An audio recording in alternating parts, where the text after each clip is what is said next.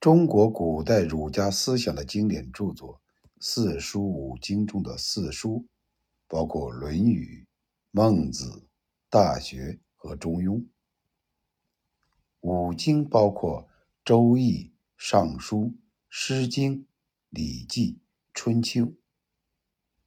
四书五经的内容包括哲学、伦理、政治、教育、史学、经济、地理。艺术、天文、科技等方面，这些著作的内涵极为广泛深刻。它不单对几千年的中国古代封建社会政治、经济、文化等诸方面产生过深远的影响，而且对于中国的现在乃至将来的社会发展，都将会发挥重要的推动作用。